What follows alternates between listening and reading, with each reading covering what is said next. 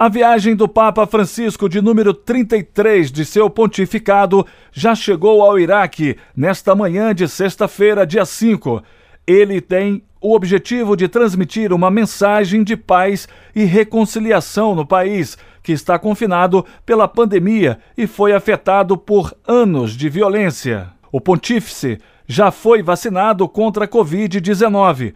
Ele visitará Bagdá e Orbil duas cidades que foram cenários de ataques com foguetes contra alvos americanos recentemente. Apesar dos riscos, Francisco manteve a agenda e declarou que não se pode decepcionar, aspas, pela segunda vez este povo, aspas, depois de recordar o cancelamento da visita de João Paulo II no ano de 1999.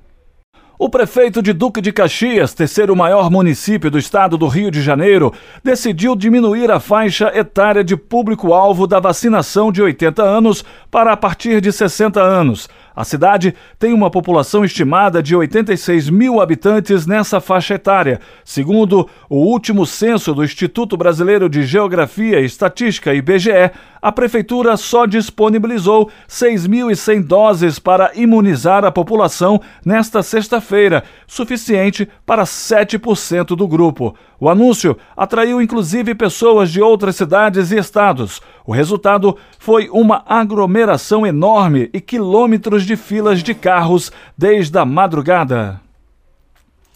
O Ministério da Saúde divulgou um novo cronograma para a entrega de 38 milhões de doses de vacina em março. Há uma redução de quase 8 milhões de doses em relação ao que foi divulgado em fevereiro.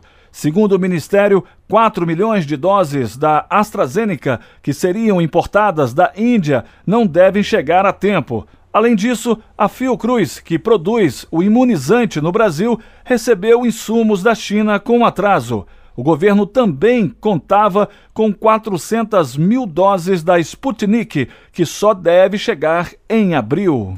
Um grupo de caminhoneiros realizava um protesto na Marginal Tietê, no sentido da rodovia Ayrton Senna, na altura do Cebolão, na manhã desta sexta-feira, dia 5, em São Paulo. As pistas expressas central e local chegaram a ficar totalmente interditadas. Por volta das 9 horas, uma faixa de cada via estava liberada para a passagem de carros de passeio e motocicletas. O protesto ocorreu contra as medidas impostas pelo governo estadual para evitar o avanço da pandemia do coronavírus, com fechamento de serviços não essenciais por 14 dias e restrição de circulação entre 20 horas e 5 horas da manhã. Os Estados Unidos ultrapassaram a marca de 2 milhões de doses de vacina contra a Covid-19 aplicada por dia, aponta um levantamento feito sobre o andamento da vacinação em todo o mundo e o número de casos confirmados voltou ao patamar de outubro. O país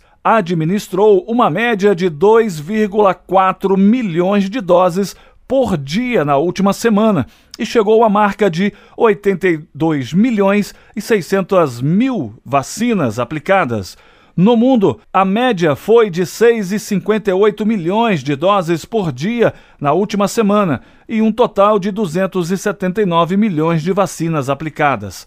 Assim, os Estados Unidos são responsáveis por 31% das doses aplicadas diariamente em todo o mundo e 29,6% de todas as vacinas já administradas. E o país caminha para atingir com facilidade a meta do presidente Joe Biden para o seu começo de mandato.